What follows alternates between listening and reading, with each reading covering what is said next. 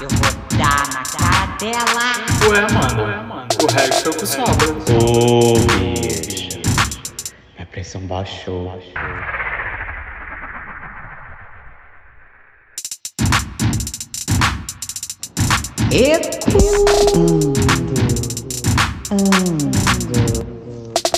Ecoando! Bom dia, boa tarde, boa noite, bonjour, ça va, hello, how are you? Estamos de volta, vocês acharam que iam mesmo se livrar da gente? Vocês não sabem o prazer que está de volta.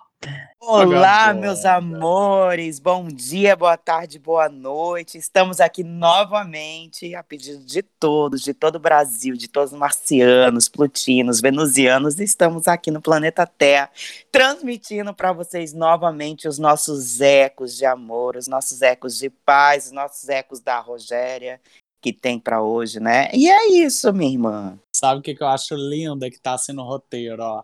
Eu Início, Roger, individuais. Aí as vagabundas começam a falar na minha frente, querida. Mas isso é maravilhoso. Mas no começo a gente só cumprimenta, vagabunda. pode. A gente ainda Ah, nem se parabéns, apresentou. Ah, a senhora não sabe Que como Bora. fala, ué. Que baixaria! Isso tudo é para poder apresentar a rainha querida de Winterfell. Ela mesma, Roger Bay. Vocês me encontram no Serasa, no SPC, Boa No Grindr. no Grindr, no Twitter, no Hornet, no Irmãos Dotados, em vários aplicativos e sites Assistindo, né, vocês me bicha? encontram. É, bicho, óbvio. Vocês me encontram em vários lugares, na Praça Nossa. É só vocês Na Praça botarem lá. 15. Roger Baia. Até em orelhão, bicho. Aquelas fotinhas que ficam no orelhão.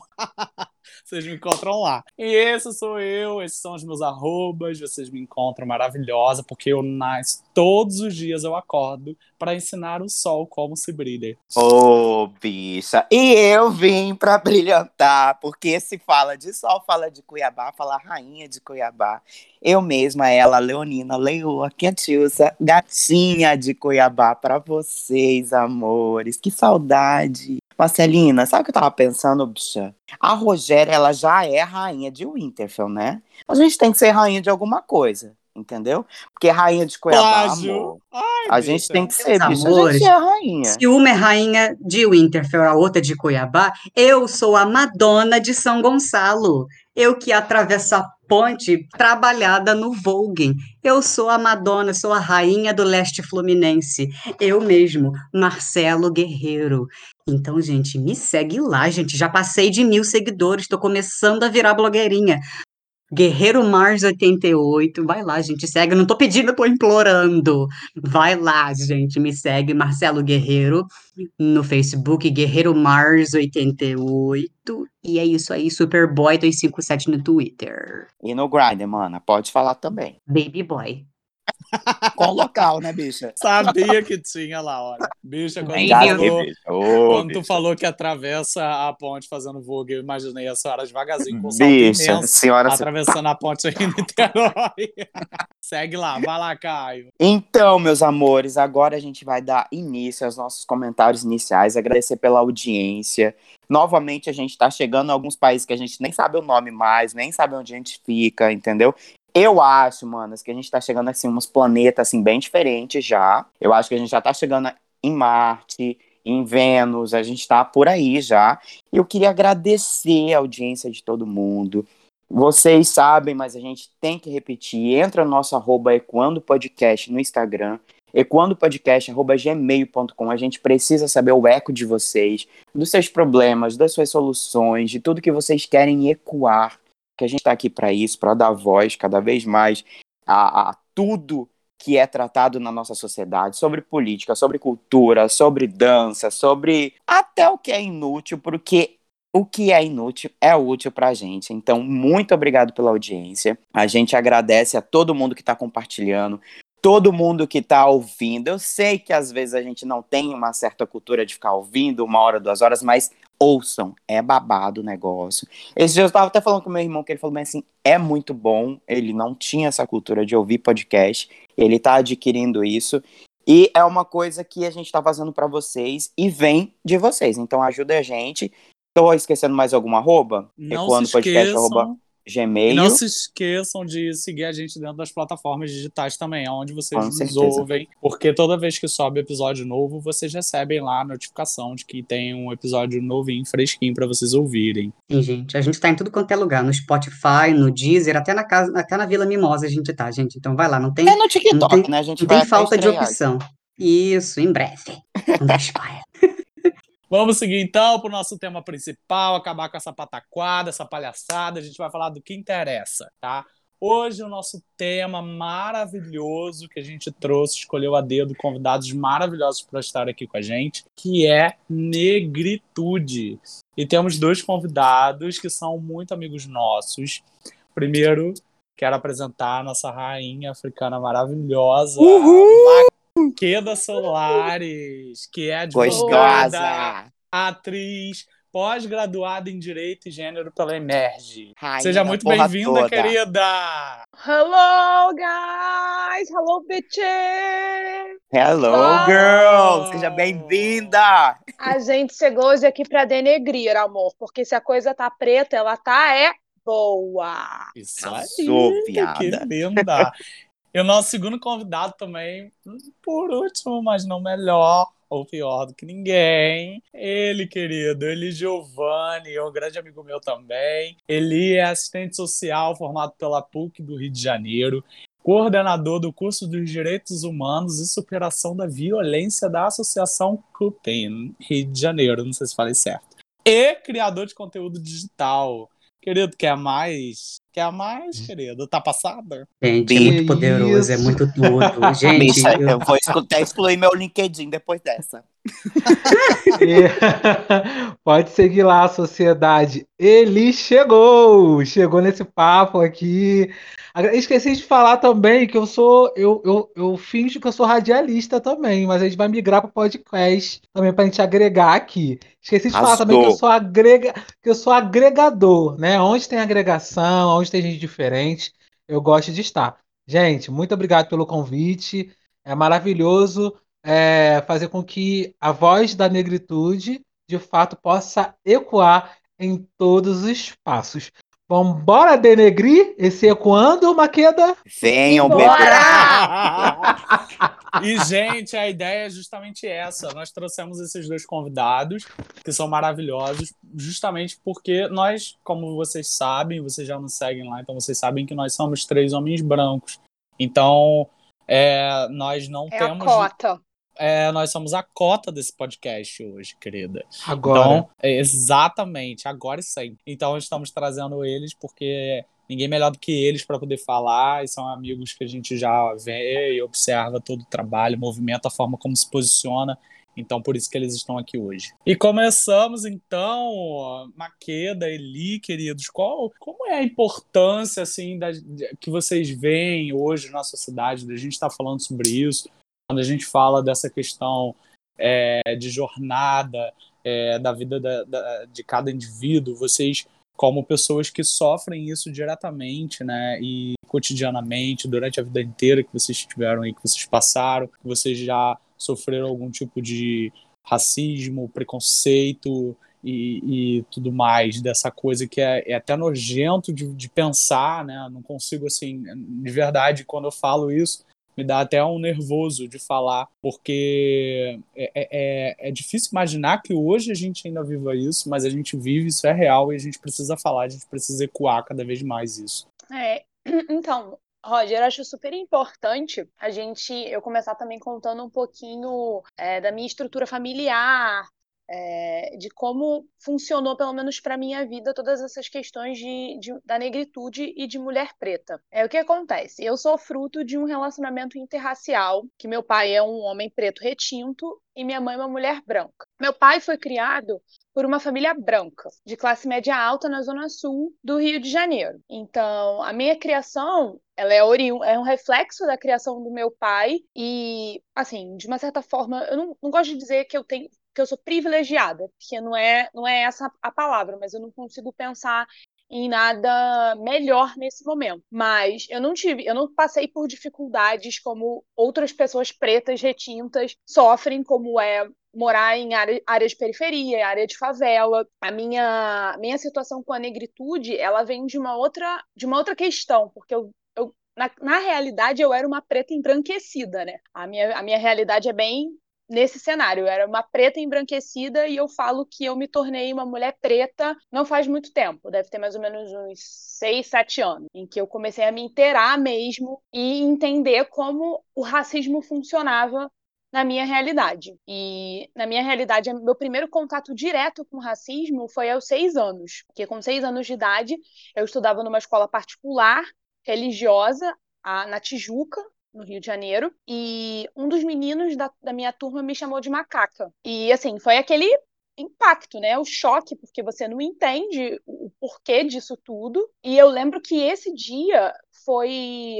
Assim, gente, eu tô até um pouco nervosa de falar disso, que é a primeira vez que eu falo disso de uma forma pública. Porque eu cheguei chorando muito, muito, muito, muito, e eu abracei minha mãe. E eu lembro que eu olhei dentro do olho dela, a primeira pergunta que eu fiz foi: Mãe, por que, que eu não nasci com a sua cor? E aí, hoje, olhando para isso, eu vejo o quanto de ódio que o racismo ensina para as próprias pessoas pretas a elas mesmas terem por, por nós mesmas, sabe? E, e, eu senti isso desde pequenininha, desde muito pequena. E para mim, assim, essa é a parte icônica da minha vida com essa questão de racismo. Em racismo direto. Óbvio que eu já passei por diversas outras situações em que eu já sofri revista policial dentro de um ônibus, que inclusive Marcelinho estava comigo nesse dia. E eu só me livrei da revista porque eles viram a minha documentação e eles viram que eu era uma advogada. E aí, na hora que eles viram a minha documentação, falaram: não, ela não. E aí parou tudo. Mas eles foram direto em mim, porque na época eu tava com trança e tal, uma mulher preta dentro de um ônibus, meio que dormindo, com certeza deve ter droga, né? Alguma coisa que aquela mulher ali tem. E aí foram situações assim que eu já vivia, mas a parte direta mesmo que mais me atingiu foi na infância. Foi o período mais difícil para mim, foi, foi na minha infância. Infância e adolescência, com essas questões raciais. Agora, conta pra gente também, ele. Não quero que sofrer junto sozinha, não. Ficar aqui expondo aqui, Pois ó, é, as feridas pois tudo. é, Não, gente. vem, vem comigo. Eu sei que o Ecoano ele tem essa, essa programação de entretenimento bem leve, mas o assunto sociedade é bem pesado. Bem pesado Sim. porque começa na infância. Começa na infância, como a Maqueda acabou de falar. Né? A gente sofre isso desde pequeno, desde que a gente se entende por gente. E as pessoas ainda chamam isso de vitimismo. É um pouquinho da minha história também, um pouco diferente da Maqueda, que é, se descobriu, né? Descobriu a sua negritude bem depois. Eu sempre convivi com a minha negri- negritude. sempre fui o Eli Giovanni, preto, da Baixada Fluminense, de Nilópolis, né? Com pais negros, com família negra. E minha família sempre me dizendo: você pode estar em qualquer lugar que você quiser.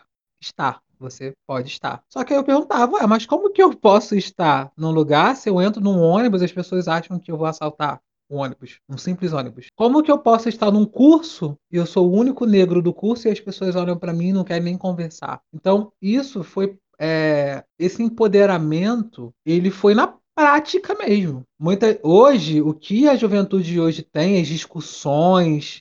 Nossa, me senti um velho agora nessa cidade. Essa 32 anos, juventude. mas. É, É, isso que eu ia falar, já passou juventude dos de- 30, gente. Esses jovens de hoje, né? Então, o que a galera tem hoje de discussão, a gente não tinha. O que vocês estão ouvindo hoje no podcast, talvez você nunca eh, tenha ouvido antes, né? Você está chegando a primeira vez aqui, tá assisti- é, ouvindo, né? Sobre a negritude. E para mim foi, foi surreal eu passar por esse processo e chegar até uma universidade totalmente elitizada, que é uma PUC da vida, né? A PUC do Rio de Janeiro, e as pessoas perguntarem de onde eu vinha, né? É, se realmente existia a cidade onde eu morava, se realmente existia Nilópolis e tantas outras coisas. Então, assim, esse é mais ou menos um resumo é, sobre, na minha vida, o que eu passei sobre racismo. Só que o mais legal disso tudo não é só discutir sobre racismo, é discutir sobre a negritude. Porque discutindo a negritude, a gente de fato vai é, fazer com que as pessoas se empoderem e não fiquem marginalizadas, não fiquem se sentindo menor do que ninguém, só pelo fato de ser negro. Então, negritude é resistência, negritude é estar todos os dias combatendo todas as a todas as coisas ruins que acontecem. Uma delas é o racismo, que o racismo é uma delas, e estar também todos os dias se fortalecendo com outros negros. Fico muito feliz hoje de dividir esse espaço aqui com a Maqueda, que estou conhecendo hoje, depois de vários scripts aí, que a Maqueda é a rainha. Gente, ela é linda. Vocês precisam seguir a Maqueda. Sigam a Maqueda, tá bom, sociedade? Porque vocês vão encontrar lá a rainha de Uganda. Já até botei já a... o lugar da África. Ai, amigo, mas é Sabá. Sabá é a Etiópia. Eu sou a essa que tá aqui atrás. É essa que tá aqui atrás. Então tá bom. É... Não, mas brincadeiras à parte, só a título mesmo de curiosidade, é porque meu nome realmente é um nome africano e é o nome da rainha de Sabá. E aí eu pesquisando também, me inteirando mais, é, me empoderando, me apropriando da minha negritude, é, eu percebi a força e o poder que meu próprio nome já tinha, sabe? Porque meu pai, ele, ele tinha, meu pai, ele apesar dele ter sido criado nessa família branca, ele, ele tentava ainda buscar essas raízes africanas. E uma do, dos, das formas que ele teve foi escolhendo o meu nome. E isso, para mim, assim, o estudo do meu nome acho que foi um, um abrir de portas, assim, para tipo, caraca, sou preta, porra! Ser preta é lindo, maravilhoso! Mas isso que você falou, Eli, é bem interessante esse seu relato, porque é nítido que você furou uma bolha social muito grande, né? Porque uhum. a, a PUC é uma faculdade aqui no, no, Rio, que eu não sei, acho que deve ter gente de outros estados também que escutam a gente. Então é importante a gente dizer isso, que a PUC é uma faculdade aqui de elite do Rio de Janeiro, em que a maioria dos alunos são pessoas de alto poder aquisitivo e que realmente, quando uma pessoa preta ela consegue chegar num lugar como esse é, um, é uma estrada muito grande, né? Você percorre e, e, assim, eu imagino tudo que você pode ter passado lá, mas é a partir também desse convívio que a gente consegue fazer a nossa voz também ecoar por aí e, é, e levar esse movimento negro e mostrar, galera, aqui ó, a gente não é mimimi não, tá? A nossa realidade é essa aqui, ó. Você não sabe onde é Nilópolis? Eu vou aqui, ó. Vem aqui no mapinha do Rio de Janeiro, aqui, ó. Nilópolis fica aqui, tá? Bem, a gente existe. Tem mais pessoas como eu ali, tá? E você não sabe as coisas que a gente tá, porque você é aqui, ó. Propaganda do propaganda do Rio Card. Você passou no vestibular, seu pai te deu uma chave. Vai lá, meu filho, um carro zero. A gente passou no vestibular e ganhou o Rio Card. Vai lá, minha filha, vai ser feliz. Desbravando a cidade Desse com bilhete modelo. único. É desse, nível. Ai, gente. É isso mesmo, gente. Eu espero que muita gente que está ouvindo a gente agora esteja né, se, se identificando. Vamos embora gerar a identificação, né? É Porque, gente, mais da metade da população brasileira é negra, É. né? Mais da metade da população precisa reconhecer que essa luta é nossa. Essa luta é minha, é da Maqueda, é de cada um de nós que estamos aqui, dos brancos aí, dos negros, de todos nós. E aí, eu, eu, como vocês ouviram em apresentação do Roger, né? Eu sou assistente social, que também já é uma profissão de luta, uma profissão que garante direitos, né? Ajuda as pessoas a garantirem os direitos no dia a dia. E a minha turma, ela, ela tinha como, como nós éramos bolsistas, né? Nós conseguimos. Muitas pessoas eram negras. Então, um foi se ajudando, um foi reconhecendo qual era o problema do outro e foi é, trazendo essa, essa identificação através das histórias. E aqui quero fazer uma propaganda. Se você também está assistindo aqui, já anota aí o documentário Eu Acredito na Luta. Eu produzi esse, esse documentário e ganhei o prêmio em 2016, prêmio Visibilidade de Políticas Sociais, que foi contando a história da Dona Zica, que é uma amiga de turma com 86 anos, que se formou comigo. Que maravilha. que vocês, eu não vou dar spoiler, vocês vão dar mais visualizações lá pro vídeo pra eu ganhar outro Com prêmio. certeza. Check. Tô brincando. Já, já deixa a gente como? Curioso aqui, né? Isso aí. Com eu certeza. acredito na luta, que deu o nome também para minha turma. Minha turma teve, no final, né, a gente teve que escolher um nome para a turma e ficou esse nome. Eu acredito na luta. Eu quero dizer para você do Ecoano também, acredite na sua luta, acredite nas suas raízes, acredite em você. Você vai longe, você é capaz. Se eu conseguir, você também vai conseguir. Não sei se tem script, se vai editar depois, isso, mas segue. Gente, eu já, eu já vou chorar aqui, né? Tem que começo foi esse, babado. Ai, Mas uma coisa importante que eu queria falar e, e perguntar também pra vocês é assim, é, o que que assim que durante a vida, a trajetória de vocês, é, qual foi aquele momento que, que realmente virou a chave, entende? Porque como vocês disseram, antigamente não, não existia isso. Antigamente, que eu falo, é uns 10 anos atrás. A gente não, não se discutia, sabe? As pessoas não sabiam que, que eram movimentos, né? E como vocês bem relatam, tudo é uma questão de mimimi, né? Todo, toda vez que a gente expõe alguma coisa, a gente expõe uma situação, são fatos, são constatações, e as pessoas enxergam como mimimi, como vitimismo. E, e qual foi o fato, assim, que, não, peraí, essa, essa luta não é, não é minha, é nossa, e eu reconheço isso no outro, porque as bandeiras né, que a gente levanta, a gente até discutiu isso em reunião, é, são bandeiras nossas, né? Independente de, de classe, de cor, mas são bandeiras que a gente precisa enxergar que existem e diferenças existem e a gente tem que saber de que forma a gente pode trabalhar no nosso convívio para que isso se torne melhor, né? Porque é, até perguntar para Maqueda também, porque ela diz que, ah, teoricamente ela sofreu esse preconceito direto, mas muitas vezes foi uma coisinha ali, uma olhada aqui, um olhar diferente, entende? Então, assim, é, que, que foi assim um start, assim, sabe? De tipo, não, peraí, eu, eu vou para frente, eu vou para cima, sabe? Vocês são pessoas, né, independente da, da profissão, né, a Maqueda é advogada, então a gente sabe que esse meio jurídico é pautado em. É, é incrível, né? Porque a gente fala de Elite, leis né, para a sociedade e, e é cheio de, de burocracia, cheio de preconceitos, cheio de é, é, divisões, segregações. E o Eli também na assistência social. Então eu queria que vocês começassem a falar um pouco pra gente, dentro da profissão de vocês, esse start, o que, que vocês, assim, querem e almejam, porque acredito na luta, e é isso. quer começar, Eli? Pode, pode falar, Maqueda. As primeiras Essa- damas e as rainhas da África, bebê. Ai, Essa não, questão querido, olha só, a gente tá aqui igualdade de gênero. Aqui não tem essa história de mulher primeiro, homem, não tem isso, não. Aqui, ó, Gente, aqui, esqueci que ela é pós-graduanda em gênero. Não, levou um Essa questão- de graça, arrasou. Essa questão que o Caio levantou me lembrou muito, é um trecho que impactou muito do livro do Racismo Estrutural, Feminismos Plurais. Tem um trecho, ele fala que se lembra de um momento quando ele era criança, que ele estava assistindo Tarzan, e aí ele fala que, que o homem branco costumava bater nos nativos pretos e ele ficava é, é, torcendo, né? Tipo, mate, mate esses, seus, esses selvagens negros. E assim, depois do momento de consciência, ele começa a falar. Na verdade, ao, ao ver aquilo e tá preso daquela, daquela estrutura, né, anti, né, aquela estrutura racista da, daquele filme, ele falava que era como se ele se autoflagelasse, como se ele estivesse dizendo: me mate, me mate.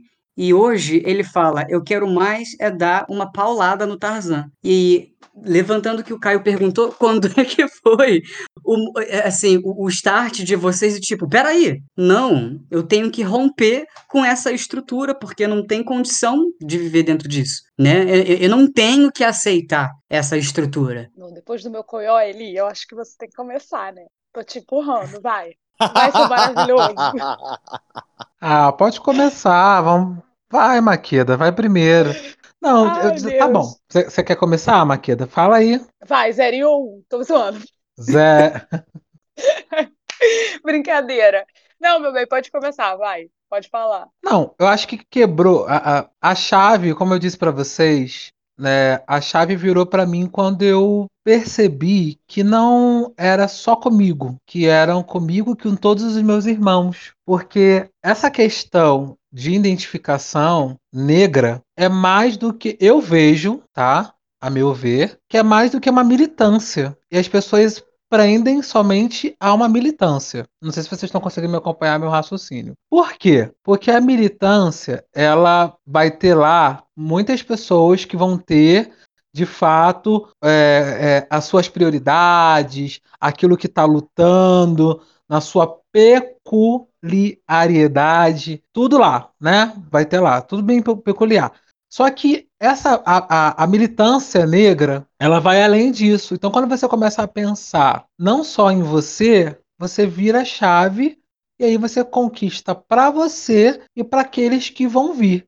Então, esse fato da universidade, de ocupar a universidade, por exemplo, a minha mãe, na nossa família, na geração, na verdade, a geração da minha mãe, ela é a primeira a se graduar. Ela é pedagoga, ela tinha uma escola, era professora, e aí montou uma escola é, essa escola virou um centro educacional aqui em Nilópolis, que responsável por, por educar crianças e adolescentes aqui na nossa cidade, conhecidos e tudo mais. E eu fui vendo aquilo e falando, nossa, minha mãe, mesmo sem a universidade, ela conseguiu ocupar o seu espaço. E eu ficava pensando, tá, mas qual é o meu espaço? Qual é o espaço que eu preciso ocupar? Então, esse foi o estalar de dedo. Eu ocupei o meu espaço e ajudei. Eu sou educador popular em saúde também, é, ajudei muito nos processos da Fiocruz. Infelizmente, nós estamos vivendo um desgoverno, um desmonte do SUS, onde nós não temos mais investimentos para trazer uma leitura mais crítica sobre o que é saúde,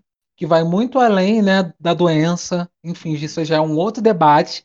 Já fica aí uma pauta para vocês também falarem de saúde, né, que vai além da questão da doença. E dentro do, como educador popular em saúde, eu também trouxe a minha experiência de vida. Eu também trouxe para aqueles profissionais de saúde que eles precisam ser humanizar o seu serviço e tudo mais. Então assim, esse é um é uma das, das explicações de como eu virei minha chave. Eu virei minha chave quando eu identifiquei que essa militância não era só uma militância, mas era uma questão de amor. Como dizia Nelson Mandela, ele, dizia, ele falava assim: ninguém é, nasce é, odiando uma pessoa pela cor da sua pele, ou pela, por onde a pessoa mora, enfim. Mas as pessoas elas são ensinadas a odiar. Então, sempre quando alguém tem alguma atitude racista, Nelson Mandela vai dizer para nós: se essas pessoas foram ensinadas a, a odiar todos os pretos e a ter esse, esse racismo, elas também podem ser ensinadas a amar. Então, nós estamos aqui para ensinar essas pessoas a amar todos, todos e todos. Arrasou, arrasou. Eli, Eli, posso deixar meu currículo? Quero trabalhar com você. é tanta coisa. Não, para, gente, para. É tanta é coisa, sério? eu fico super emocionado. Você eu fico tá muito emocionado. De advogado, porque... não, nessa área de direitos humanos e tal. Vou deixar meu currículo. Não, eu fico muito emocionado, eu até me perco, porque assim, a nossa trajetória ela é tão, tão densa que as pessoas não imaginam. Nada é fácil para nós Sim. que somos pretos, não, gente. Eu sei que para os brancos também, no Brasil, nada é fácil. Mas para nós que somos pretos, não é vitimismo. É sempre você querer, tem que provar, você tem que provar, tem que provar. Gente, tinha vezes. Vou trazer um exemplo aqui para vocês. Rio 2016. Quem curtiu aí, Rio 2016? Levanta a mão. É. Todo mundo aí que gosta das Olimpíadas mesmo? e tal. Ah, tá. É, as Olimpíada, garoto. Lembrava mais. As... foi... O que eu fiz em 2016? Oi, não tô te ouvindo. Produção. Amigo, em 2016. hoje. É. é. E aí eu quero convidar os, os negros dessa live a não se limitarem. Por quê? Eu nunca eu sou assistente social, mas eu nunca me limitei aos, aos trabalhos sociais, né? A parte da assistência social, a parte da saúde, educação. Eu sempre trabalhei aonde eu achei que eu deveria estar. Como minha família me ensinou. Ensine isso para os seus filhos também. E aí eu entrei no processo seletivo, né? Da Rio 2016. E aí as pessoas sempre falavam, ah, Eli, você vai trabalhar como voluntário? Eu disse, não, não é voluntário, é supervisão. Eu fui ver o que era supervisão, gente.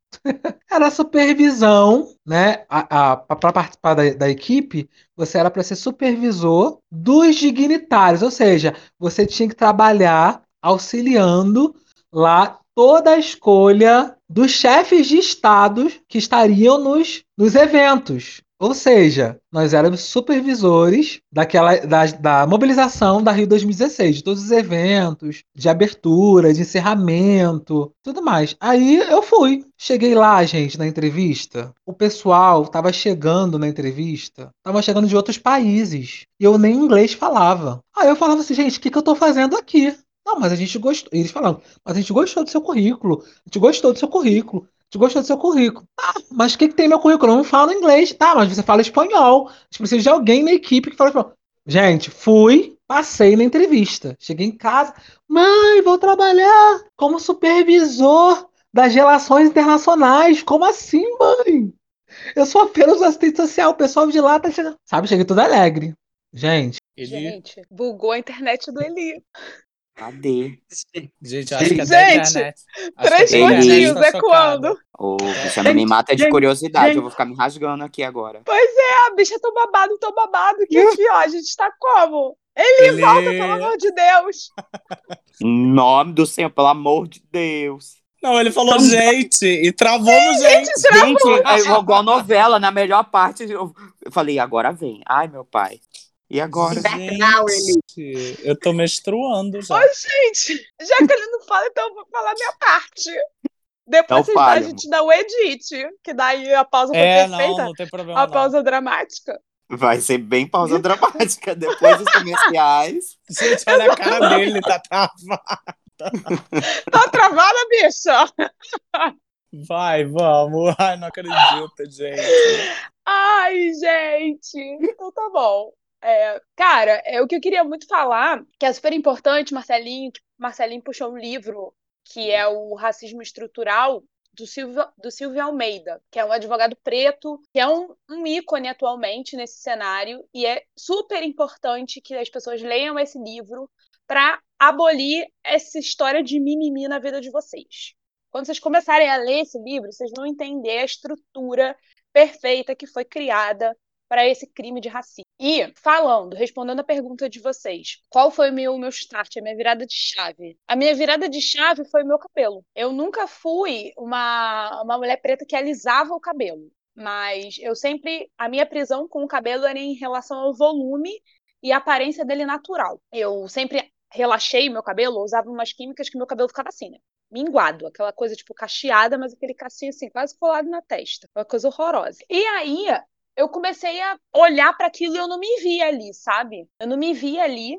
Mesmo não vendo outras mulheres com, com cabelo assim natural, eu não me via ali, eu não me encontrava, eu não conseguia ver Maqueda dentro daquele, daquele cabelo ridículo. E aí eu comecei a fazer umas pesquisas e falei, cara, eu não vou mais fazer química no meu cabelo. E aí, isso foi a época que surgiram as blogueirinhas do, de cabelo e tal. Inclusive, até uma amiga minha, que ela foi uma das pioneiras com essa questão de tratamento capilar e tal. E eu comecei a seguir, ver, trocar umas outras informações com outras amigas minhas pretas que também estavam nesse mesmo fluxo. E, e aí foi tipo, explodir, agora eu tô aqui vida do Blackão, maravilhosa. Mas por que, que eu tô falando dessa questão do cabelo e do me ver. Porque a gente fala muito hoje também da questão da representatividade, das pessoas terem essa necessidade do se ver em algum lugar ou se ver em determinado grupo. E aí isso faz conexão com, com o que o Eli estava falando, que a família dele sempre ensinou para ele. Cara, você vai estar tá onde você quiser estar, tá, sabe? E eu acho que para essa geração a gente construiu esse lugar, a gente construiu esse lugar do olha, a gente está aqui. A gente já conseguiu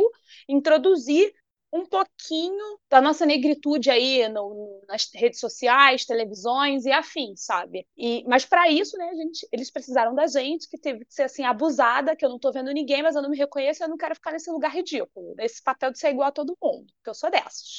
Nesse quesito eu sou, eu quero fazer a diferentona. E aí a minha virada de chave veio a partir disso. Eu conseguir enxergar que o fato de, de, eu buscar por mim mesma, na minha essência, na minha negritude, eu poderia servir de exemplo para outras pessoas. E essas pessoas, não que elas se inspirassem, se inspirassem em mim, porque o meu objetivo não é esse não, tá, gente? Mas é só realmente mostrar que é possível. Que é possível, com, óbvio, com muita luta, é, é, com muita militância também e muito amor, porque eu acredito muito nisso que ele falou, da militância do amor, que é o que a gente precisa no cenário atual, né? Porque o que a gente mais vê nesse momento é ódio o tempo todo. A pessoa fala uma coisa já tá o outro, não, mas você disse isso, isso, isso, isso. E não é assim, eu não acredito nesse caminho, eu acredito no caminho do amor e no caminho do respeito à unicidade de cada um. É, e é até interessante, porque essa semana Hum, eu tive uma aula muito interessante com uma professora de direitos humanos, em que ela estava explicando para a gente uma das essências dos direitos humanos para ela, que a visão dela é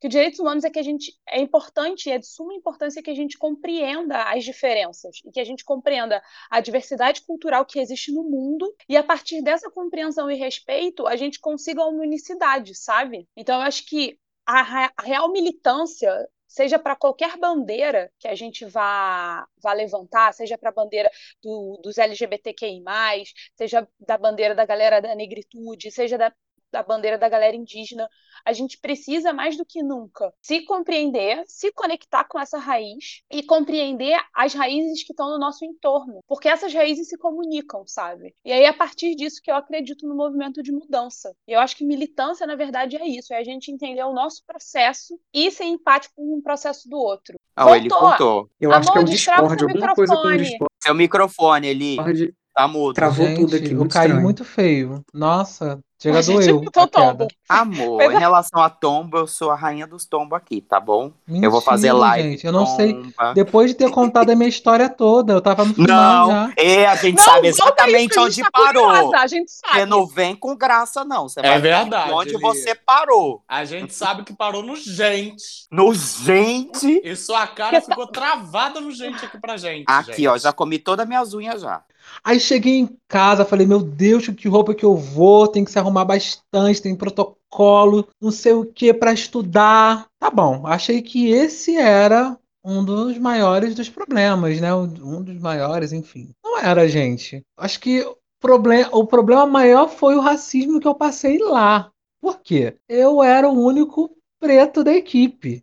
Imagina, relações internacionais, organizações dos chefes de Estado. E aí eu comecei a perceber que as pessoas começavam a olhar para mim de uma forma diferente, como todo preto no Brasil é olhado, né? Aquele racismo de forma subliminar, aquele racismo de forma velada, né, gente? Velada, que a gente já está acostumado. Só nós, só nós que vamos entender. Maqueda entende. Aquele Ah, sim, olhar. eu já deixei de, de, de conseguir emprego até por causa do cabelo. É, Cabelo, pois é, aparência. manda cortar o cabelo e tal. Mandar E aí veio um, veio um abençoado e perguntou pra mim assim: Oi, bom dia. O café tá pronto? Eu, oi? A cafeteria é ali. Você não sabia que cafeteria é ali, não? Aqui é o setor de relações internacionais. Gente, segundo dia. É, o pessoal da limpeza. Você sabe onde fica o pessoal da limpeza? E por Nossa. aí vai, gente. E por aí Meu vai. Deus. Perguntas assim. O mais engraçado é que eu tenho um coração, Nelson Mandela, né, que quer ensinar as pessoas a amarem, tão forte que eu nem me ligava no começo, como ah, muitas das vezes isso acontece conosco, que as pessoas É tão- são, né, É é tão, E, tão é, do dia a dia, é tão do dia a dia, esses comportamentos são tão assim do dia a dia que a gente não percebe, nem a gente Não mesmo percebe. Isso. percebe É, essas e- Só que depois que você vai pra casa, você reflete, você fala, gente, por que ele perguntou? Pra quem não tá entendendo, agora eu vou explicar, né? Por que ele perguntou aonde estava o café? E eu tava na minha mesa de trabalho, sendo um supervisor, meu crachá escrito supervisor. E aí eu pensava, por quê? Porque Aí, gente, eu passei por isso na faculdade, eu passei por isso num cursinho, eu passei por isso, mas de outra forma, de outra maneira. E aí você vai identificar esse racismo estru- estrutural que muita gente,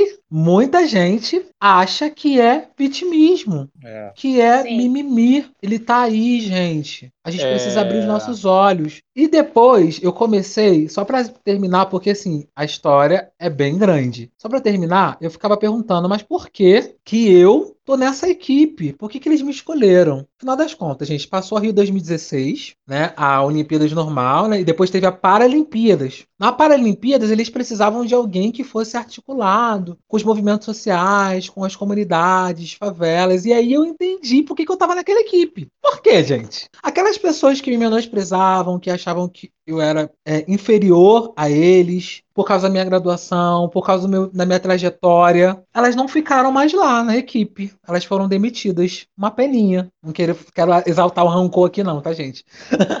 Nem ódio, não, tá, gente? Não façam isso em casa.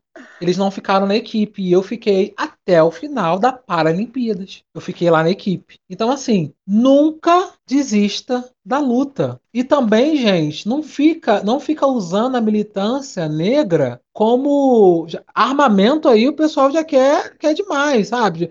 Esse- essa cultura do ódio. Não, não. A própria vida vai ensinar essas pessoas. Se você não conseguiu ensinar através das suas atitudes, da sua militância, né, através de atos, porque a militância não é só, né, é, você apontar o dedo e fazer palestrinha, a militância é no dia a dia, é mostrando quem você é e que você é educado e que você de fato nasceu para dar certo.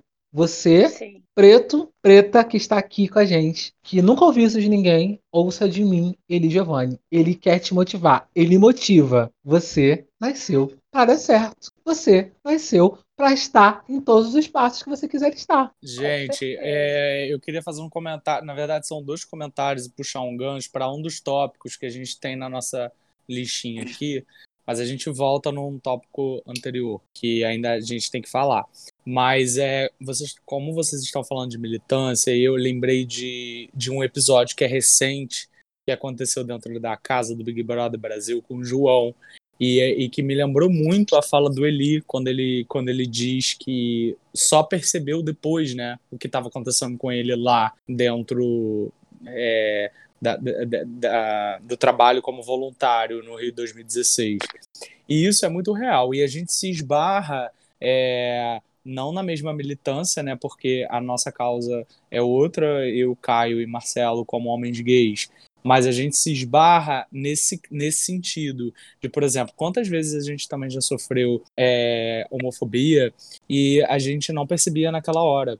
Então, é justamente aí que a gente se encontra na mesma luta, que é para fazer as pessoas perceberem é, que não é mimimi, né? Que realmente não é mimimi. E quando a gente ouve isso de vocês, é muito mais fácil para a gente entender porque a gente também já viveu isso.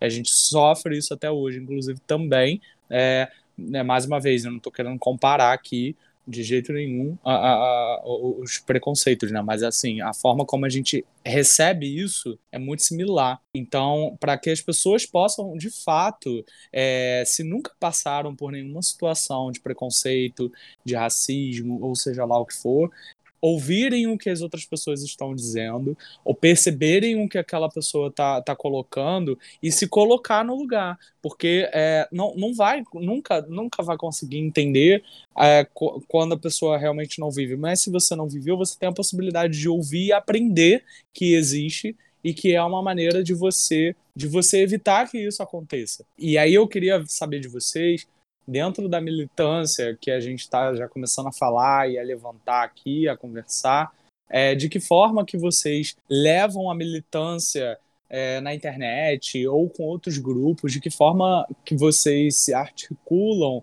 né, e que vocês acreditam que é a melhor forma da gente estar alcançando as pessoas e, e, e, e com a luta é, antirracista para difundir cada vez mais a cultura é, da negritude, da força da negritude e de tudo isso que a gente tem falado até aqui. É, Então, em- vai falar, Maqueda? A Maqueda vai falar Não. agora. Não, eu, o que eu tenho para falar é, é até breve, assim, é, o que eu, eu tenho um coletivo feminino, em que eu sou a única mulher preta nesse coletivo, e eu levo pautas raciais, onde a gente vai discutir é, diversas questões, né, sobre a questão sobre principalmente pela ótica feminista. E eu levo muito a ideia do feminismo negro para dentro do coletivo e para essas publicações que acontecem no Instagram, que é o coletivo Hot Pants. E além disso, no meu Instagram pessoal, eu comecei a levantar é, a ideia literária. Então tem até um destaque no meu Instagram, quem quiser Aí eu vou fazer meu merchan. Quem quiser seguir, Maqueda Solares, Maqueda com K. E tem esse destaque que chama Estante Preta. E lá eu vou dando dicas não são todos os livros que eu li sobre essa questão de negritude, mas eu vou dando dicas literárias sobre livros que são uh, de fácil compreensão e que trazem histórias muito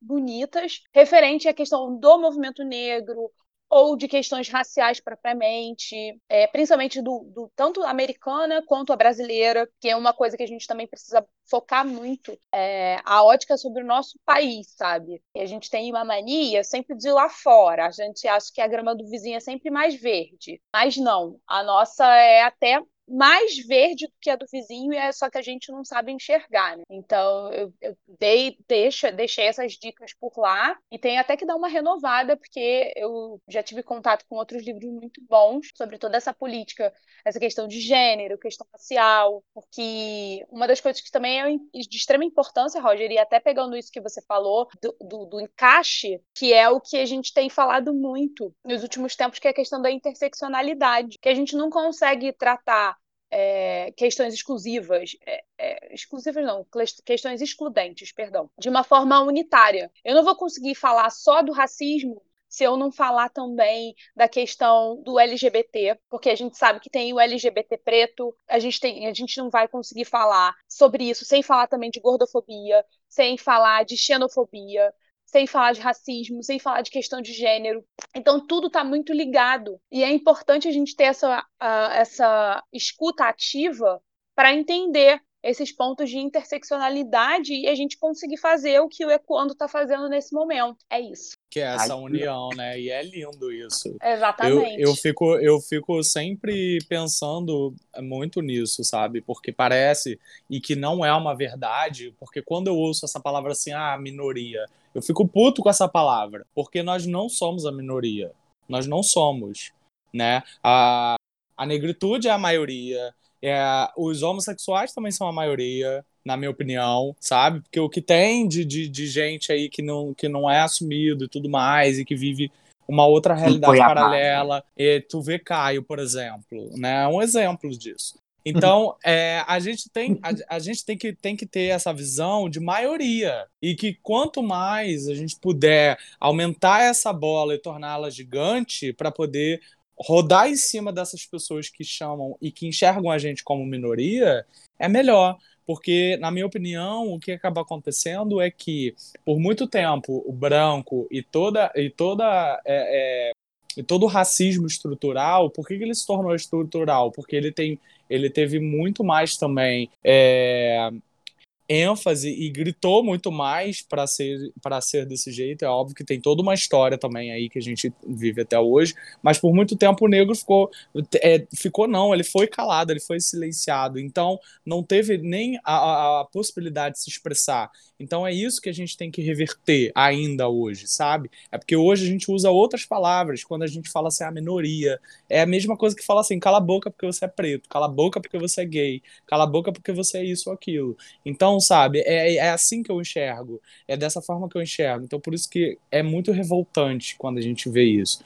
E para mim, é... Ai, bicho, sei lá, já nem sei mais, porque para mim é uma coisa que, que tem que. Né, bicho? Oh, bicho. É o quê? Se você não sabe eu não sei, porque é verdade, é porque para mim, gente, ao mesmo tempo que falar disso é, é tão importante, para mim é tão idiota também, porque, cara, em pleno É, século, estressa. Tipo assim, cara, nós estamos em 2021, o que mais a gente Nossa. precisa fazer? Estressa. De que forma mais a gente Sim. precisa se então, unificar? Vou dar uma dica. Vou Vai dar uma lá. dica porque a vida é muito mais. Sigam lá, arroba a vida e muito mais no Instagram, tá bom? Essa é a minha hashtag. Isso é uma palavra, uma roupa. É, é desculpa. Desculpa. É, cada palavra é uma roupa. Desculpa aqui a redundância, mas é um, é um bordão que eu levo pra vida. A vida é muito mais. A vida é muito mais do que a sua cara feia, porque eu sou preto. A vida é muito mais do que você pensar que você é mais do que eu. A vida é muito mais. Como e a gente tá a cansado, né, de, de ser enganado. Hashtag tô cansado de ser enganado também. São várias hashtags. eu, vou eu vou subindo hashtags numa vida ah, muito mais. Então, se você quiser, depois segue lá.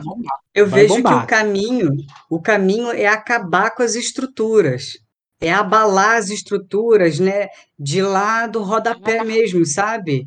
É, é, é, é a cada, através de cada movimento, através de cada conversa, através do amor e da educação, desestruturar essas raízes, né, que estão lá na cultura há mais de sei lá quantos séculos, né, essa, essa estrutura racista, essa estrutura que, que ela está dentro do inconsciente coletivo. E a gente precisa modificar esse consciente coletivo, né? E, e eu acredito que é só a partir de muita, muita luta mesmo, a partir de, de muito grito, a partir de muita levantada de bandeira, por mais que alguns concordem ou, ou não, mas é preciso fazer barulho, é preciso é, lutar e educar para que você crie uma nova estrutura, um novo inconsciente coletivo. Eu acho que o, o caminho é esse, através da educação. Por mais que essa educação às vezes tenha que ser de forma bem barulhenta e né, difícil. Bal balbúrdio, né, bicho? A gente tá É acostumado, a gente faz isso o tempo todo, é gritando mesmo. Mas É. uma coisa muito importante que eu acho que vale a pena destacar, como cresceu né, o número de pessoas usando a internet, propagando informação e levando informação, né? Só que a gente também tem que tomar muito cuidado com o que a gente consome, né? Porque tem muita coisa que a gente vê, meu Deus, isso não tem fundamento, não tem nada. E também, é, trazendo a, a questão do reality que o, o Roger falou do BBB, uma fala muito importante da Camila, que eu até queria perguntar sobre isso, sobre essa identificação, que ela falou, eu estou cansada de ter que explicar, porque é uma coisa óbvia. E aí você para toda vez, porque, gente, a gente tem a internet, não usa só para divulgar fake news. Cara, vai, vai pesquisar, a gente está com acesso, sabe? Tipo, para pra gente, né, é, é, para essas coisas, né, de rede social, tudinho, tá até brincando aqui com ele, mas não, é fato, a gente encontra informação, sabe? Vai pesquisar o que que é, o que que fulano tá falando, o que que ciclano falou ontem, porque o que ele fala é, reflete na nossa sociedade, sabe? A gente tem que quebrar essa barreira de eu, ah, porque eu sou isso, porque não, peraí, nós somos. Enquanto a gente não entender essa coletividade, e eu aproveito também para a gente fazer esse convite até para o coletivo feminino da Maqueda, que eu acho que tem até uma outra amiga minha que participa, se eu não me engano, acho que é a Roberta. A Roberta Sim, participa ela também, né? Sim. Então, a- a gente precisa fazer também uma pauta só sobre vocês também, sobre esse coletivo, porque eu acho extremamente importante. Mas é, acho não, é extremamente importante. Então, assim, a gente usar a- essa ferramenta que a gente tem a nosso favor, de levar a a educação onde quer que esteja, a gente Com consegue certeza. com ecoando, a gente está chegando em vários países que eu também nem sei falar o nome, mas poxa, né? Vamos colocar a mão na consciência, vamos, vamos propagar isso de forma eficiente, de forma eficaz, né? Porque a gente está falando de maioria, minoria, eu acho que números, desculpa, né? Mas assim, não interessa, não interessa. Nós somos, é, nós somos seres humanos, nós somos pessoas, a gente tem a dignidade da pessoa humana, né, Maqueda, que a gente vê no direito toda hora essa porra, e que Deveria nunca ter é colocado menos, em né? prática. Pois é. Então, desculpa, mas a gente tem que falar, a gente tem que Verdade. gritar se for necessário, né? Se for para levar Por informação, eu falar, acredito por falar em é dignidade, amor, a gente Camila, leva. através. Por falar em dignidade, a Camila, né, de Lucas, né? então Eu vou puxar a sardinha também, da Baixada Fluminense, né, gente? Daqui da Aí, Baixada, não- daqui do lado, pro mundo. E disse mesmo que tá cansado. E realmente eu tenho essa sensação, às vezes, é, de cansaço, sabe? De esgo- esgotamento mental, espiritual, entendeu? Uau! Chega, gente. É hora de, de, de, cri- de, de além de criar conteúdo, você também mostrar que você não é pouca coisa, não. Você é brabo, como a gente, a gente chamou lá a Camila de braba, né? Você mostrar nas suas atitudes. Não precisa você ficar fazendo palestrinha toda hora, como eu disse. Aqui, às vezes a militância se resume só em palestrinha. E não é isso. Mostra quem você é. Mostra de onde você veio. Mostra o seu potencial, né? Para que as pessoas elas percebam, caraca, eu não vou nem mexer com ele, porque o cara é brabo, entendeu? Vou deixar o meu, meu racismo aqui debaixo do braço, cheio de medo. A pessoa tem, tem, é racista, mas vai ficar com medo de falar com você, porque você é tão empoderado, tão empoderado, tão brabo, que a pessoa não vai chegar até você. Mas voltando aqui é, sobre a fala lá da Camila no BBB, eu achei muito pertinente, porque, por exemplo, ela falou também uma vez lá. Uma vez me chamaram para uma entrevista e me chamaram para falar do meu conteúdo, do meu trabalho, não do racismo. Eu achei isso muito interessante. Por quê? Tipo, aqui, eu tô chamando a gente só por causa da negritude. quero ser chamado também para falar de outro assunto aqui. Me chame para falar de outro assunto que não seja negritude. Por quê? A negritude não se resume só à negritude, gente. Nós temos as nossas, nossas, nosso, nossos antepassados, a nossa ancestralidade. Eu tive a oportunidade de brinquei aqui da Uganda, né? De ir à Uganda, passar 15 dias. Conta um pouco da minha história, dessa história também no meu, nas minhas redes sociais, de como que foi fazer missão na, na Uganda, e entender a realidade deles de opressão, que é uma realidade diferente da gente, né, de um governo autoritário. A gente também está vivendo um governo autoritário. Não, mas muda aqui, pula. É, de, de a gente viver coisas que eles estão vivendo lá na África e que a gente vive de outra forma aqui. Então, é bom a gente sempre se empoderar e que esse empoderamento ele leve né, dignidade né, como aqui o Caio lembrou, a dignidade da pessoa humana, esse resgate para as pessoas. E não empoderamento só para dizer. Ai, meu pai. Ai, gente, o Eli, quando tá dando certo, Ô, ele, ele cai. hein? Bicha, bem na hora, Ah. bicha. Sim, e na hora que eu ia falar que mais do que empoderamento é emancipação. Porque em- empoderamento, o poder é uma coisa que pode ser efêmera. A emancipação não. Quando a gente se emancipa, a gente toma o que é nosso e ninguém mais tira. É, Um Ele deu eu, ruim. eu acompanhei esse período que o Eli ficou lá e, ah, gente, era muito bonito de ver, né, o trabalho e o projeto que eles, que eles tinham, que- porque ele vai, ele é melhor para poder falar do que eu. Mas é exatamente isso, né? Você vê que além de tudo é um projeto, um trabalho para trazer esse é, é, essa emancipação para aquela população, para aquele povo ali e, e- e criarem a- as suas raízes em cima disso, dessa estrutura, dessa visão. Porque aí ele voltou. Na verdade, é nem criar as raízes, né, Roger? É eles recuperarem, porque as raízes eles já têm. Só que, Resgatar, no caso. É, É, resgatar, só que o proce- é, é, só que o é processo verdade. colonial ali foi tão massivo, foi tão Destruiu intenso, tudo. tão explorador que, enfim, é, foi quase Exatamente. perdido realmente uma cultura. É, Foi um Exatamente. genocídio, literalmente, o que fizeram. Aproveitando, ele caiu de novo ali. Não, eu tô, Não, eu tô tá aqui, gente. fechado. Toda hora que eu me empolgo para falar, cai. Pois Olha. é, eu falei assim, nossa, quando tá dando certo, ele cai. Eu tô dando, eu tô cansado de ser enganado, total. podcast. É a hashtag. Ó, Ai, muito bom. você não vem falar do podcast não, hein? Tô Porque cansado, vocês estão me derrubando, tá? Porque- cadê o Caio, gente? O Caio também tombou. Não sei, caiu também. Ele com tá sem câmera. E Deve é estar falando que com quando cai um, cai Ai, gente, mundo. pode terminar o deve podcast. estar falando tá? com Cristina. É, gente, Cristina é a gata que tá indo lá na casa da mãe dele. e é, tem que ver a Cristina miando, é horrível.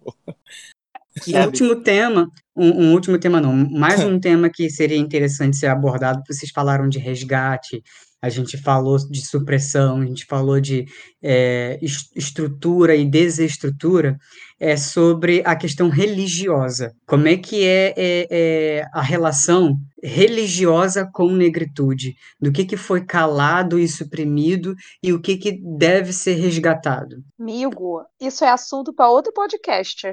Também, Porque aqui, também. ó, vai dar muita coisa. Mas a gente vai tentar dar uma resu... Eu vou tentar pelo menos dar uma resumida. Principalmente é, é, falo por mim que sou é, uma pessoa seguidora de religião que tem influência de matriz africana, porque a Umbanda ela não é uma, uma religião africana. Ela é uma religião brasileira. E a gente tem muito essa tendência também de associar sempre a questão da negritude ah, com essas religiões de matrizes africanas. Porque isso é o resgate, e é o resgate de uma forma até mesmo com- mais do que histórico, sabe? Porque ah, o que, que foi o surgimento do candomblé, pelo menos aqui no Brasil? Ele foi uma tentativa dos escravizados de, de manter a sua, religio, a sua religiosidade, né? A religião que eles tinham em África. Mas não necessariamente o candomblé aqui no Brasil ele tem o mesmo formato na África. E as pessoas acham, inclusive, que a África é candomblé, enfim, são essas religiões que os católicos, na época, colonial diziam pagãs, mas hoje em dia na África são poucos os países propriamente que seguem essas religiões mesmo, infelizmente, porque aí é mais um resquício colonial aí que a gente tem. Então, essa questão de religiosidade, ao meu ver, é, um, é uma forma total disso que você falou, Marcelo, desse resgate mesmo ancestral. E essa reconstrução uh, dessa visão pré-colonial, né? Antes desse, desse movimento colonial, antes da galera desses europeus aí entrarem no continente africano e saírem dizimando tribos e, enfim, matando todas essas questões. Mas assim, de forma sucinta, eu vejo muito essa conexão, esse religare do, com as religiões matrizes africanas com esse, esse entendimento mesmo, esse alinhamento com o retorno do, do nosso continente aí materno. Ao mesmo tempo, é, eu queria dizer que a gente pode colocar dentro do nosso, do nosso pensamento que todos os negros eles precisam né, celebrar e cultuar a questão das as raízes, né? E, e como a Maqueda falou aqui, a questão da Ubanda, né? É preciso estudar também a Ubanda para entender que ela é uma religião que tem essas raízes africanas, mas que é brasileira. E que nem todo negro né, preci precisa, é obrigado a ser né, de alguma religião de matriz africana. Eu sou católico, eu sou missionário católico, e o mais legal disso tudo é que a minha missão hoje, né, na minha comunidade, na comunidade onde eu participo, na minha paróquia e tudo mais, é fazer assim, ó, tu respeita, tu respeita todas as religiões, porque a vida é muito mais, tu respeita, sabe? Você tem que de fato entender que todo mundo tem o seu espaço, né? Nós somos sujeitos livres e precisamos Sim. ser. E a gente olhando para trás, a gente vê que a igreja, agora eu quero falar como também igreja católica, errou muito. Ele, ele Inclusive, foi. quando você foi para lá, para a missão, foi através da igreja, não foi isso? Eu tô isso, enganado. isso mesmo. Então, eu fui para Uganda, né, em 2015. Eu conto também um pouquinho dessa trajetória no meu Instagram, Giovanni, check. E lá. Gente, mas ele tá muito marqueteiro, cara! Maravilhoso, bebê. Maravilhoso. Aí depois quer aí... falar, tá vendo? Tá usando o podcast também para divulgar o trabalho. Dois arrobas, gente. Arroba a vida é muito mais, que ajuda lá empreendedores, né? Afroempreendedores, agregação pura.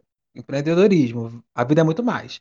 Arroba Eli Giovanni, minha vida pessoal e, e, também outras coisinhas que eu posto lá. Então, é, eu fui para Uganda, né? Tive essa oportunidade através da, da igreja. E lá eu conheci praticamente a alegria de ser católico e de, ao mesmo tempo, é, celebrar com os católicos africanos, com os tambores, com as danças que a gente, né, que é próprio nosso, né, a nossa dança, a nossa alegria, aquilo tudo eu fiquei, sabe, de boca aberta, falei, caramba, aqui é o meu lugar, rasga a minha passagem, rasga não, que cara pra caraca, quero, quero, quero ficar aqui, né? Aqui é o meu lugar. Então, como ao mesmo tempo que nós não somos obrigados a nada, né? Que cada um sabe o seu lugar, cada um tem a sua, a sua liberdade para escolher a sua religião, a sua fé. Ao mesmo tempo, o que a Maqueda falou, nós não podemos quebrar as, é, não podemos arrancar a raiz, as raízes das pessoas. E lá a igreja não, pelo menos a comunidade onde eu fui,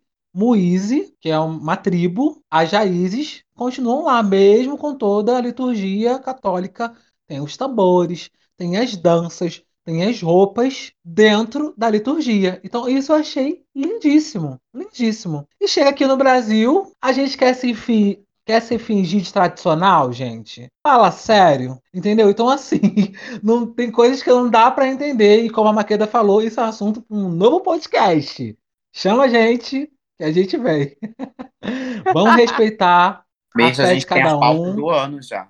Isso aí, vamos respeitar a fé de cada um, vamos respeitar né, aquilo que cada um traz no seu coração, na sua trajetória, a sua ancestralidade e vamos de fato promover né, a negritude em todos os espaços, inclusive nas nossas religiões.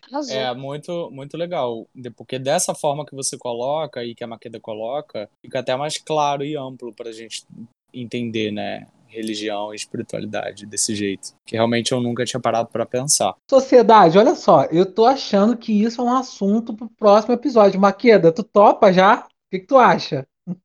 E aí, galera, vocês querem parte 2? Quem quiser parte 2, deixa aí, ó. Comentários do Instagram, mandem e-mails, hashtags e afins. Parte 2 com Maqueda e Eli. Essa dupla aqui, ó.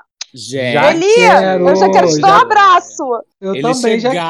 quero te dar um abraço. Uma militância, hashtag militância do amor, gente. Militância do amor, nós queremos. olha, estamos demitidas, meninos. Porque eles dominaram. Acabou.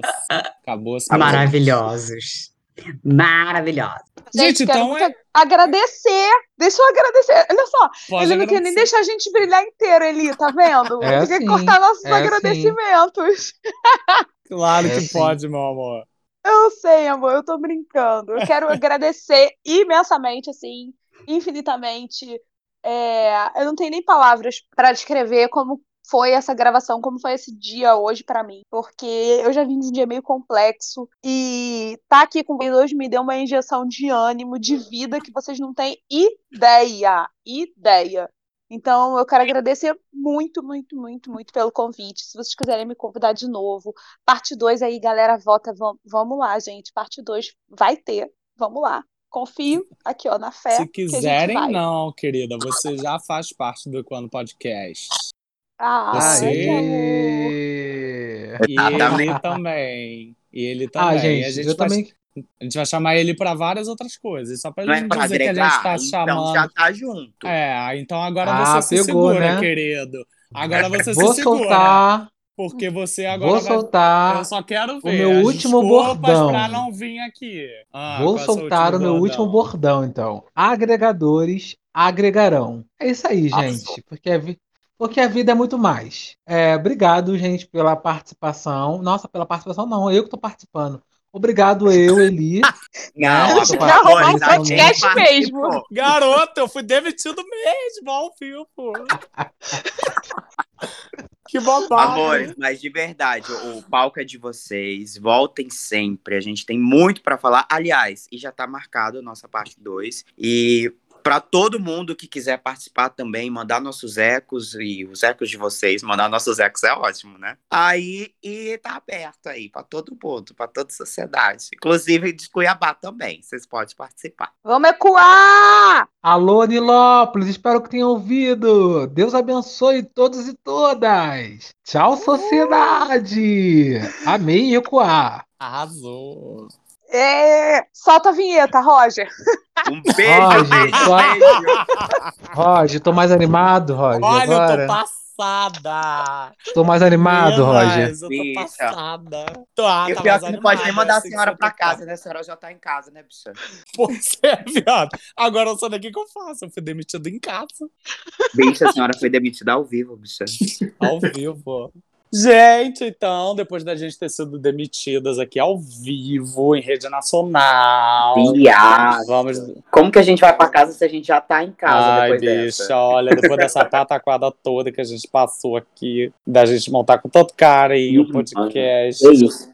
Que aula, né? Puta que Pois eu é. pariu. Desculpa o palavrão, mas que aula, gente. Por favor, escutem. Escutem novamente, compartilhem, porque é uma Não, aula. escutem, não. E agora? Eh, Calma aí, calma aí, calma aí. Escu- escutem e aguardem, porque tem a segunda parte. Ainda não acabou, né, B? Exatamente. Agora sim, pode continuar. E agora, E nós agora vamos para nós aquele quadro aquele maravilhoso. O quadro de vocês, o quadro nosso, o quadro do Ecos do Além.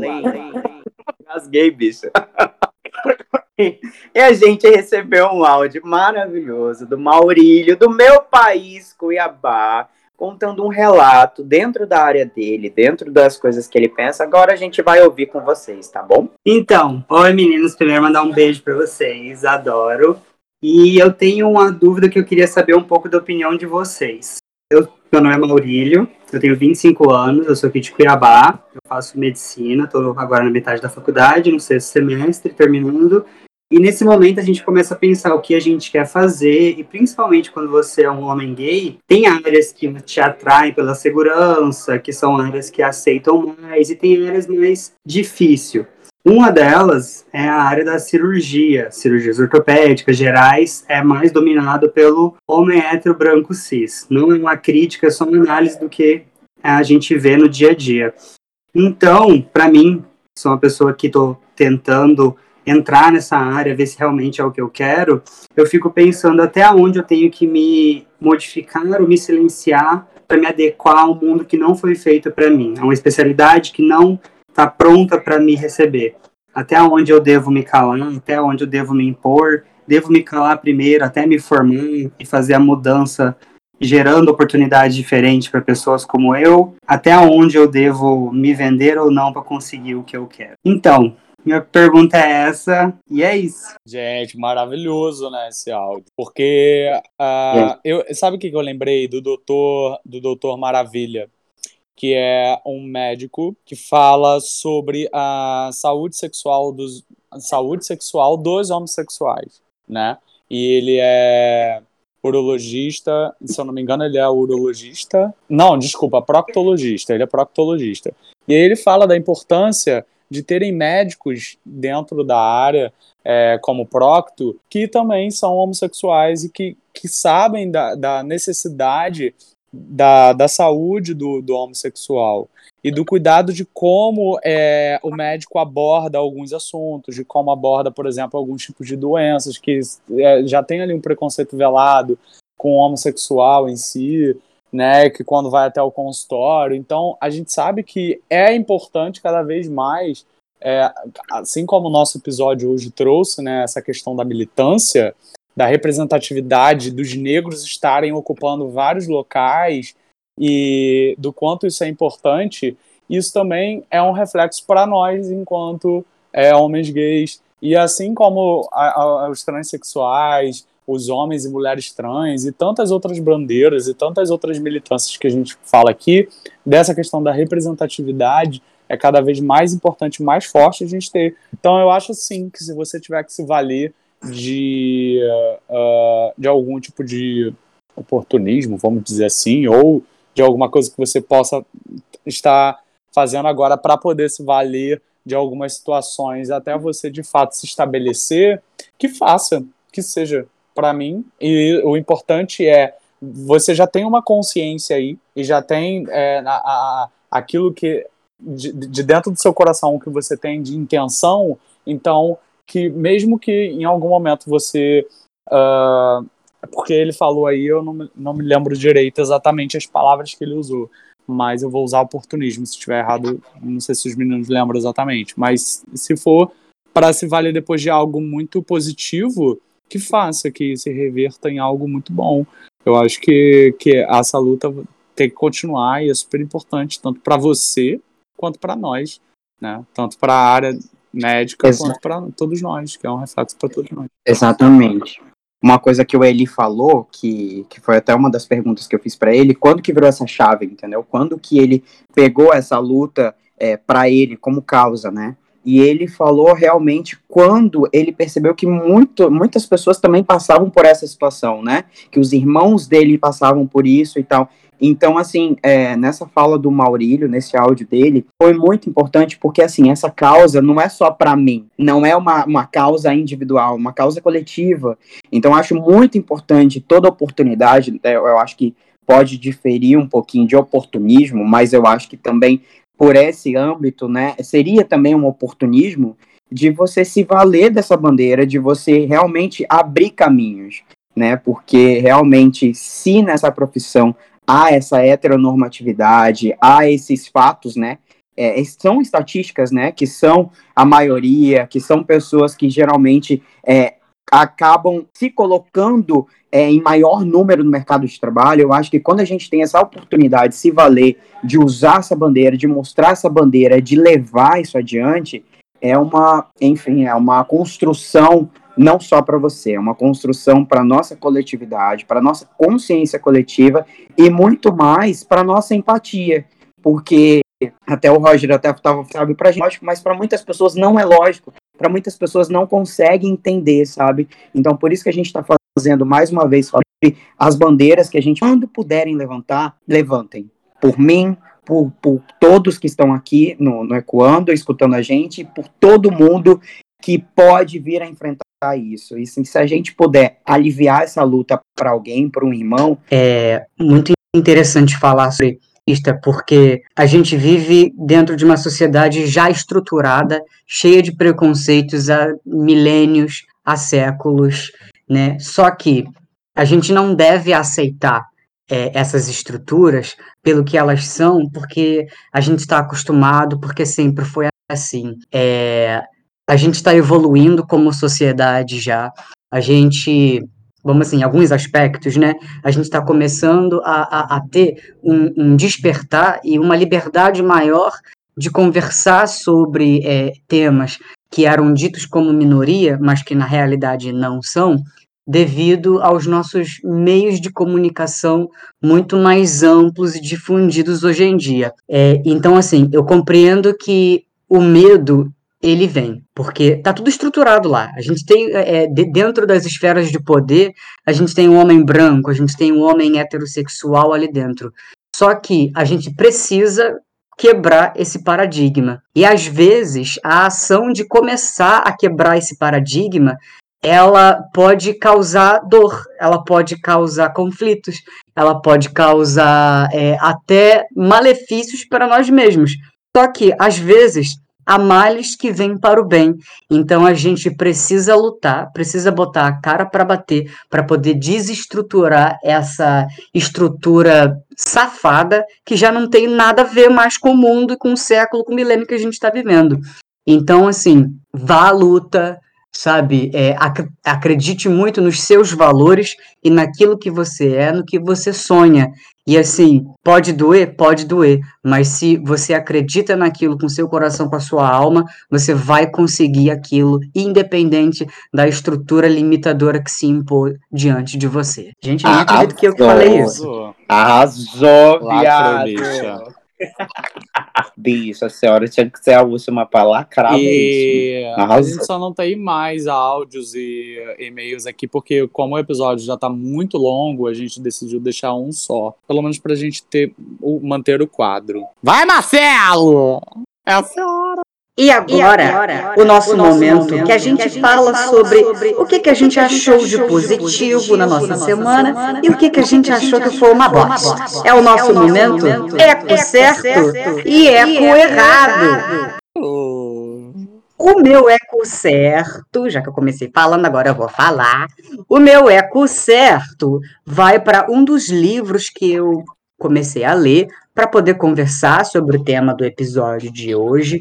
Um livro que tem é, um- uma linguagem muito clara, mas ao mesmo tempo muito tapão na cara, sabe? Porque eu acho que é, a nossa sociedade, em relação a- aos temas de negritude e racismo, precisam levar um tapão na cara. Eu acho que esse livro cumpre esse objetivo de educar, mas de também conversar. O livro se chama Racismo Estrutural, Feminismos Plurais, do Silvio de, de Almeida. Dentro da nossa conversa, Maqueda até citou ele também, Sim, verdade.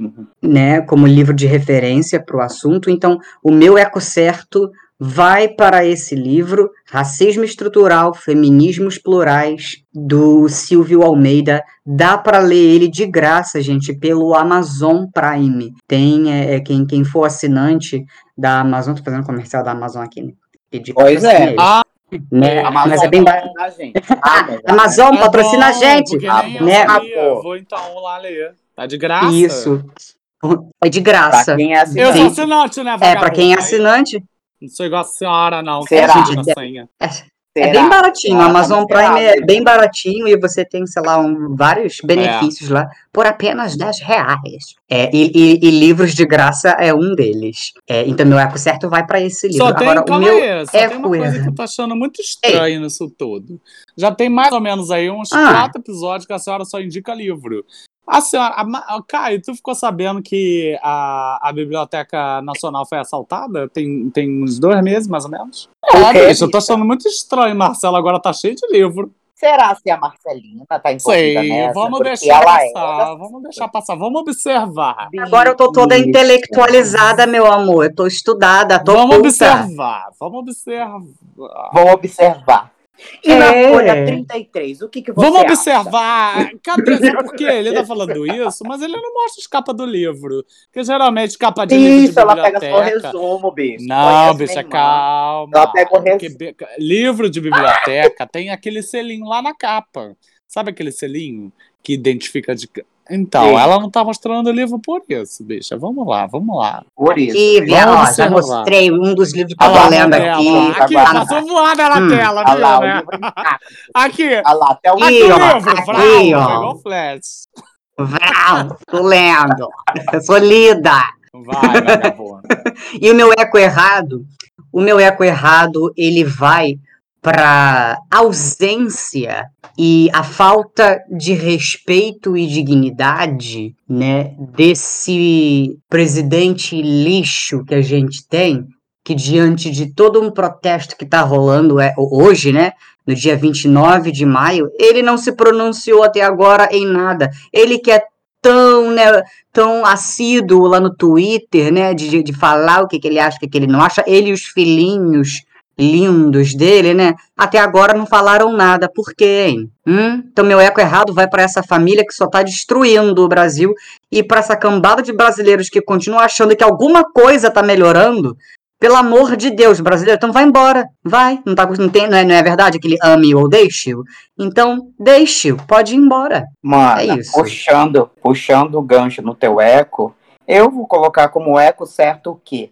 Os nossos protestos, mano. Pelo amor de Deus, há muito tempo que a gente poderia estar organizando isso. Eu sei que a gente está numa pandemia, que a gente tem que observar o uso da máscara, o uso do álcool em gel, mas assim, a gente precisa sim posicionar. Já tá passando da hora da- de você que não não tá se posicionando, que tá com medo de falar, por favor, assista os noticiários, vejam os fatos, porque eu acredito sim que muita, muitas coisas assim, sabe, que eu ouço em relação às pessoas que apoiam ainda, eu espero do fundo do meu coração honesto assim que sejam falta de informação, mas não existe mais, porque a gente tem internet, a gente tem o Twitter, a gente tem rede social, a gente tem a vizinha fofoqueira que fala tudo. Então, por favor, posicionem. Mano, antes até dava pra falar, né, que era falta de informação. Agora não dá Pois mais. é, mas eu tento, eu tento, mas, mas eu acredito sim que tem pessoas que assim que é, é que a gente às vezes vilha- vive em bolhas e tem bolhas que às vezes a gente não consegue observar essas informações. Infelizmente existe.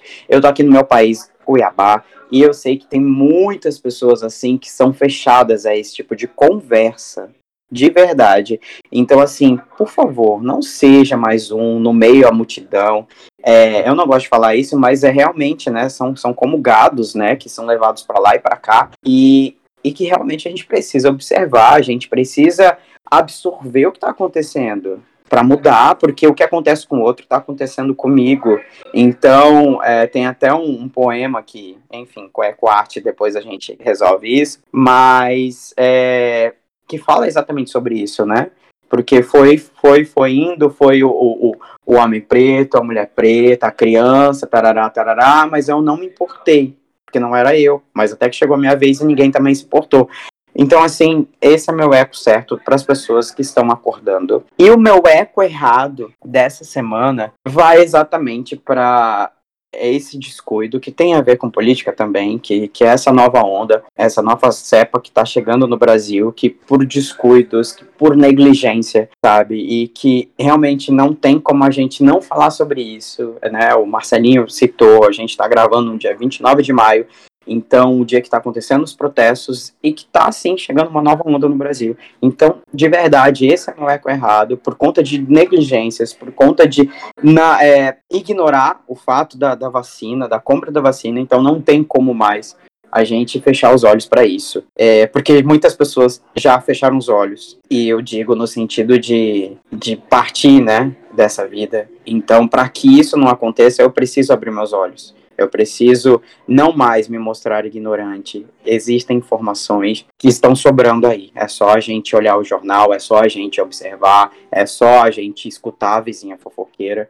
porque as coisas estão acontecendo e não me cabe mais, não nos cabe mais ficarmos inertes diante disso tudo. Bom, com... vou seguir aqui com o meu eco eco certo e meu eco errado. Meu eco certo dessa semana, uh, na verdade, é uma indicação de um filme e uma série que eu quero indicar. Uma série não, um documentário, na verdade, a, a respeito do nosso tema. Um filme é 12 anos de escravidão, que é, é uma história real de, de, uma pessoa, de um homem negro que já já não era mais escravo e, e que foi, foi confundido confundido ainda como sendo um, uma pessoa não liberta na época no, no, na, em Nova York nos Estados Unidos foi preso e escravizado durante 12 anos, sem ter tido menor, a menor possibilidade de contato com a família e tudo mais. Eu não vou dar spoilers aqui mais de como termina essa história, mas acredito que muitos já devam ter assistido.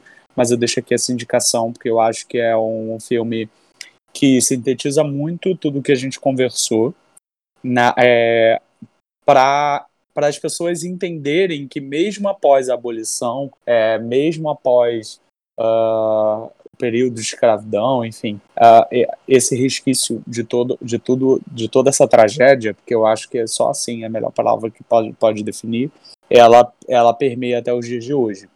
E um, um, o documentário que é muito lindo e que eu acho muito complexo também de ser entendido. Então, se você é, for parar para assistir, que é o Amarelo, é tudo para ontem, que é da Emicida, tá no Netflix, é maravilhoso. É um documentário que é muito atual e ele faz um contraponto com a ancestralidade e isso é fundamental e é magnífico a gente perceber que pessoas muito importantes, pessoas negras, homens e mulheres negros que tiveram muita importância na nossa história, que não são nem citados, ele traz nesse documentário e faz esse paralelo do passado com o presente e da importância da, da, da ocupação da, da negritude nos espaços que é justamente toda essa discussão que a gente teve aqui dentro do nosso episódio. Então, assistam, não percam essa oportunidade, mas assistam com tempo, com um momento para parar, para poder absorver tudo que está ali, porque é muita informação preciosa que não deve ser perdido. E aí, uh, meu eco errado dessa semana uh, é.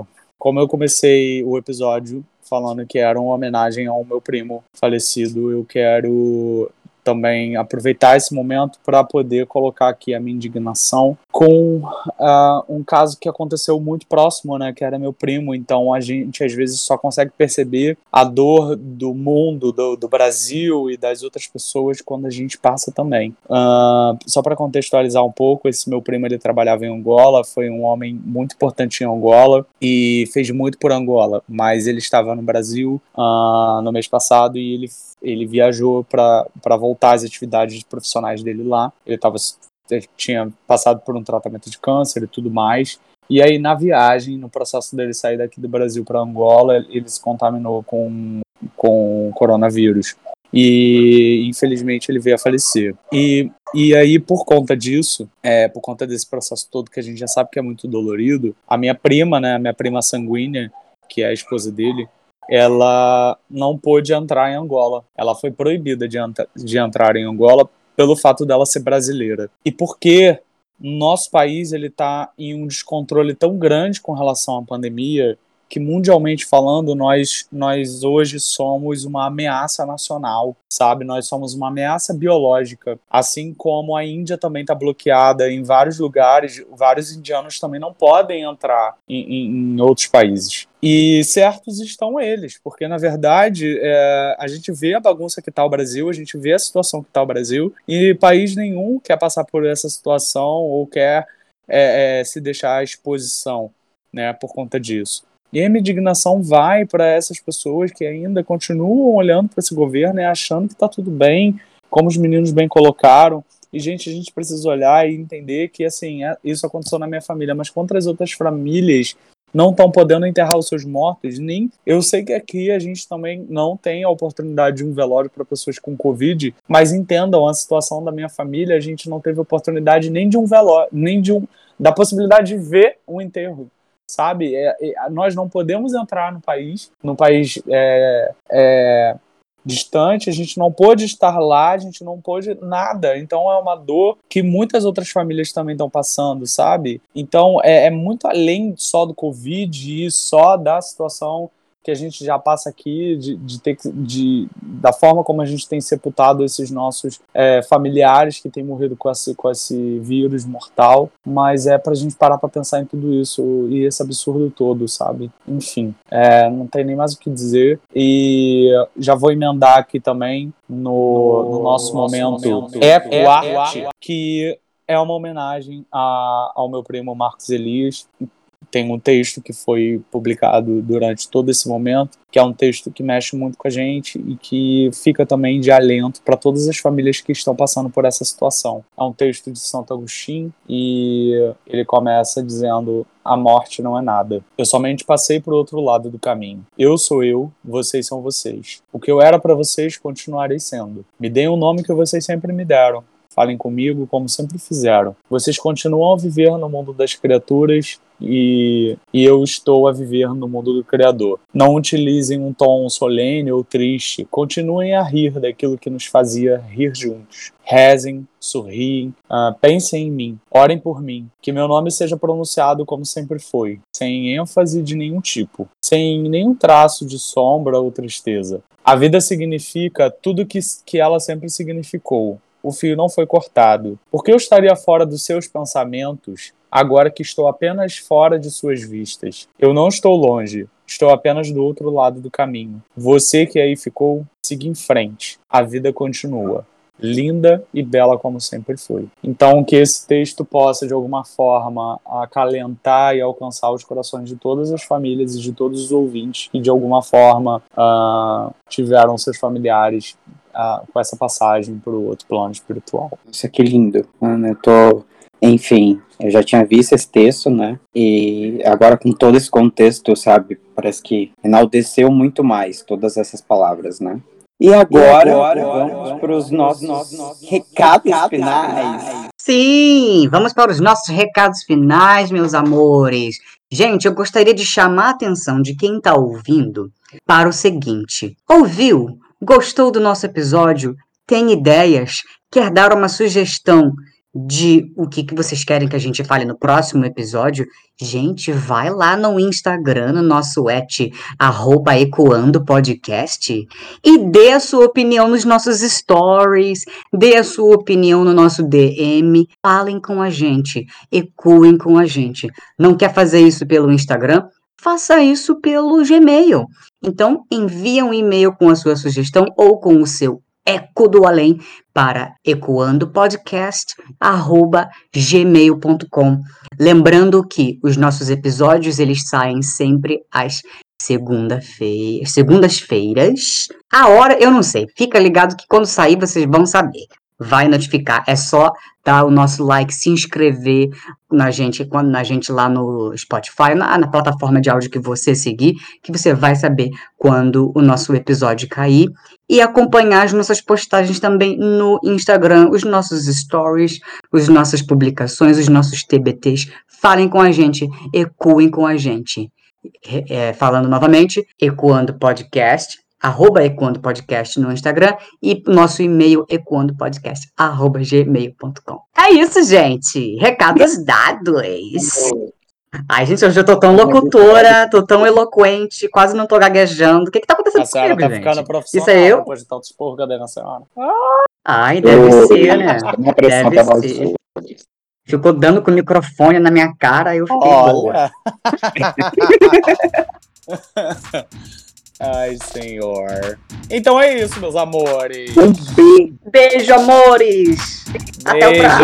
Beijo. beijo, beijo pra todos e todas e todas. Boa semana pra todos. E fora Uau. Bolsonaro. Goodbye. Até o próximo episódio, hein? Fora genocida. Hasta la vista, baby! Bora, lixo! Aliás, Fora!